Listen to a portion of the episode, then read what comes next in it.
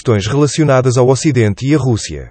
António Gil. Se falarmos de povos, não tenho nada contra ucranianos nem russos, nunca nenhum deles me causou mal algum. Ignoremos, de momento, que grande parte dos ucranianos se sentem russos. Isso equivale a dizer, há não muitos meses, que a Covid era uma doença sazonal e teríamos de aprender a viver com ela, sem medidas extremas e desumanas.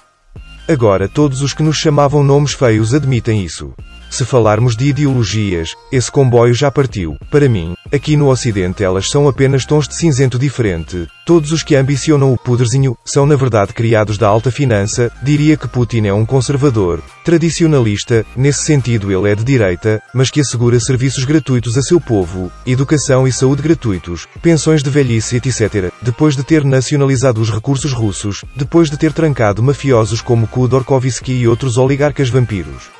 Nesse sentido, ele seria de esquerda, pois, embora tenha assumido parcerias com o capital internacional, assegurou-se que os russos teriam sempre a maioria de acionistas nessas parcerias. Ele não proibiu nenhuma língua na Rússia.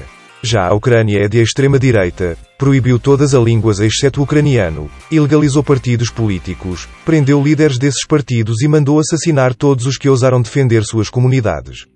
Mas não é a cena ideológica que me interessa, não mais.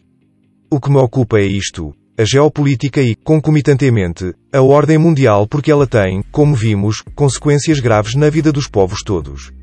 O unilateralismo americano e sua arrogância hegemónica produziu um rosário espinhoso e sangrento de guerras sem fim, que mútios, santinhos, de hoje mal condenaram.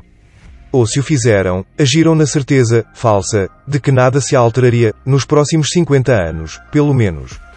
Então, foram diletantes, oh sim, eu não aprovo guerras imperialistas, diziam, enquanto permitiam confortavelmente que elas continuassem, ad náusea, sem nenhum gesto significativo para que as agressões acabassem. Agora, porém, tornaram-se subitamente sensíveis às violações do direito internacional, e é um rasgar de vestes e arrancar de cabelos como se estivéssemos a assistir a algo verdadeiramente inédito. Nesse capítulo. Ora, e de vos despir.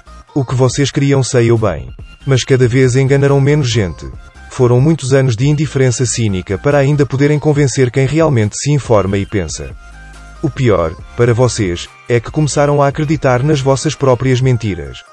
O despertar será duro? Questões relacionadas ao Ocidente e à Rússia. António Gil